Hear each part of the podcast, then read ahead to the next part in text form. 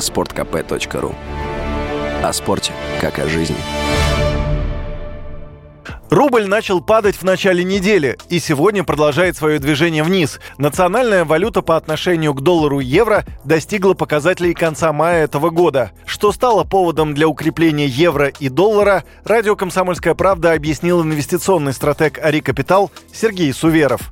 Падение рубля связано прежде всего с новыми санкциями, которые ввели против России, в частности, вступлением в силу нефтяного эмбарго на покупку российской нефти страны Евросоюза, а также новым девятым пакетом санкций. Но есть и другие причины падения рубля. Это снижение профицита торгового баланса. Например, в ноябре профицит по торговому балансу был примерно в два раза ниже по сравнению с рейтинговыми значениями. Понятно, что в условиях, когда предложение валюты снижается, то рубль начинает терять позиции. Наконец, также население стало больше покупать иностранные валюты в расчете на инвестиции следующего года, ожидая девальвации рубля, поэтому уже сейчас начинают покупать валюту Здесь поясним, торговым балансом называются отношения между общей стоимостью товаров, вывезенных из страны, и товаров, ввезенных в страну, то есть между импортом и экспортом. Именно торговый баланс эксперты называют в числе основных факторов,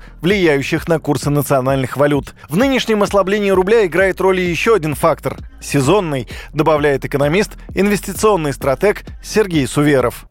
Также впереди сезон новогодних праздников. Население тоже, в общем-то, частично покупает валюту на поездки за границу в новогодний сезон. Но это, конечно, не самый важный фактор. Главный фактор э, снижения рубля – это санкции и снижение профицита торгового баланса.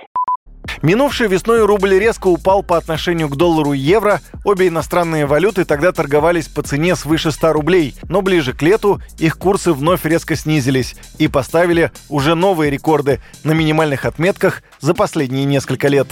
Юрий Кораблев, Радио «Комсомольская правда».